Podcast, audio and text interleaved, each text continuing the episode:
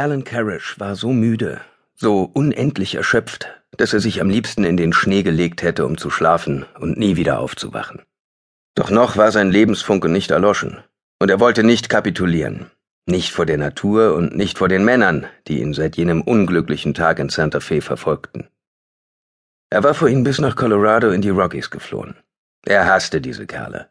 Sie waren wie Bluthunde, nur dass diese Bluthunde Winchester-Gewehre und Colts trugen. Zweimal war er ihnen nur knapp entkommen und ihretwegen war er nun gezwungen, durch diese verfluchte Kälte zu reiten, statt im warmen Santa Fe Bauchweh zu kurieren, Knochen zu schienen und Kindern auf die Welt zu helfen. Mit der linken Hand umklammerte er die Zügel, mit der rechten hielt er die Decke fest, die er als notdürftigen Mantel benutzte. Außer der Stute, einem Anzug voller Löcher und Flecken und einem Colt Peacemaker, der nicht funktionierte, war ihm nichts geblieben. Er hatte nichts mehr zu essen, wollte er trinken, nahm er Schnee in den Mund. Die Kälte stach ihm durch die Zähne direkt ins Gehirn. Für eine heiße Tasse Kaffee oder einen warmen Apfelkuchen, wie ihn seine Mutter immer gemacht hatte, hätte er töten können. Sein Magen knurrte. Das Pferd schnaubte, während es sich schwer durch eine Schneewehe kämpfte, die sich zwischen den Tannen angehäuft hatte. Er hatte sich angewöhnt, in regelmäßigen Abständen über die Schulter zu blicken. Von seinen Verfolgern hatte er aber seit einer Woche nichts mehr gesehen. War es ihm endlich gelungen, sie abzuhängen? Ein hoffnungsvolles Lächeln stahl sich auf sein unrasiertes Gesicht, das gleich wieder erstarb, denn im Grunde spielte es keine Rolle, ob er nun erschossen wurde oder hier erfror. Am Ende wäre er so oder so tot. Er stemmte sich in die Steigbügel und sah den Weg entlang, den er noch nehmen musste.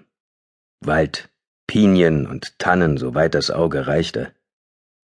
Rechts erhoben sich schneebedeckte Berge. Erstarrte Wasserfälle hingen zwischen den zerklüfteten Felsen, in denen er Gabelböcke herumspringen sah. Zu gerne hätte er auf einen angelegt, ihn aus der Wand geschossen, seine Zähne in das noch warme, rohe Fleisch geschlagen, aber sie waren viel zu weit weg und viel zu hoch. Trotzdem zog er den nutzlosen Revolver. Wieder versuchte er den Hahn zu spannen, wie schon unzählige Male zuvor. Ohne Erfolg. Das Mistding klemmte, ich könnte mich nicht einmal selbst erschießen, dachte er bitter. Vor den Augen tanzten wilde, flirrende Punkte. Trotz des Schals brannte sein Gesicht vor Kälte. Er schob die Waffe zurück in das Holster, vergrub seinen Kopf unter der Decke und überließ es dem Pferd, den Weg zu finden. Ihr beider Atem hing wie Eisnebel in der Luft.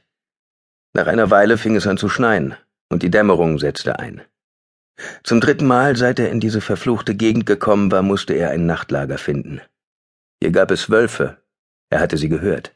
Ihr Schnaufen und Hecheln, wie sie ihn im Schatten des Waldes verfolgten, und ihre gelben Augen in der Nacht gesehen, wie sie ihn beobachteten. Sein Pferd kam inzwischen nur noch langsam voran. Es wankte vor Erschöpfung durch den Schnee, bis es schließlich keinen Schritt mehr tat. Carish stieg aus dem Sattel. Die Beine waren taub, in seinen Händen hatte er kaum noch Gefühl, und trotzdem ging er voran und zog das störrische Pferd hinter sich her. Komm schon, wir finden ein warmes Bett für mich und einen schönen großen Stall für dich. Er grinste, als hätte er einen guten Witz gemacht. Tatsächlich hätte er lieber losgeheult wie ein kleines Kind und gewartet, bis der Tod ihn endlich holen würde. Schritt für Schritt ging er voran. Gedanken gab es nicht mehr. Verzweiflung und Hunger machten jede Bewegung zur Qual. Doch dann öffnete sich der Wald. Baumstümpfe ragten aus dem Schnee heraus. Da entdeckte er einen alten Karren neben dem Weg und hörte das Rauschen eines Flusses weit unter sich. Aber da war noch etwas anderes.